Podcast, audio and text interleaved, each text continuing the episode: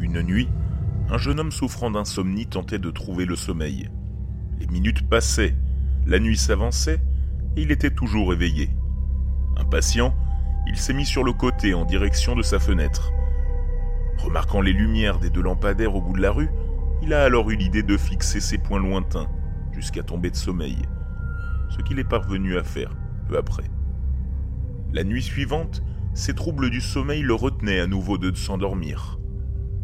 Se rappelant du remède qu'il avait essayé la veille, il s'est mis à nouveau sur le côté à la recherche des deux lampadaires. Les lumières étaient là. En quelques minutes, il sombrait dans un sommeil réparateur. Le lendemain, son insomnie était de retour, mais il savait ce qu'il avait à faire, se tourner vers la fenêtre et regarder les lumières. Ce soir-là, elles clignotaient par moments. Le jeune homme a supposé que les lampes allaient bientôt claquer. Et par chance, c'est au moment où ses paupières se fermèrent que les lumières ont cessé de fonctionner. L'homme s'est réveillé le lendemain matin, revigoré.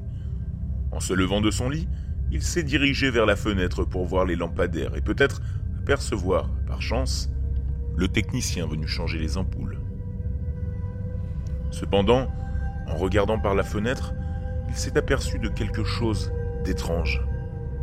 Il n'y avait pas de lampadaire au bout de la rue. Le jeune homme s'est encore rapproché pour s'assurer qu'il avait bien vu. Les lampadaires n'étaient nulle part. Puis, ses yeux ont dérivé vers le rebord de la fenêtre, dont l'encadrement portait des marques qu'on aurait cru appartenir à de petites griffes.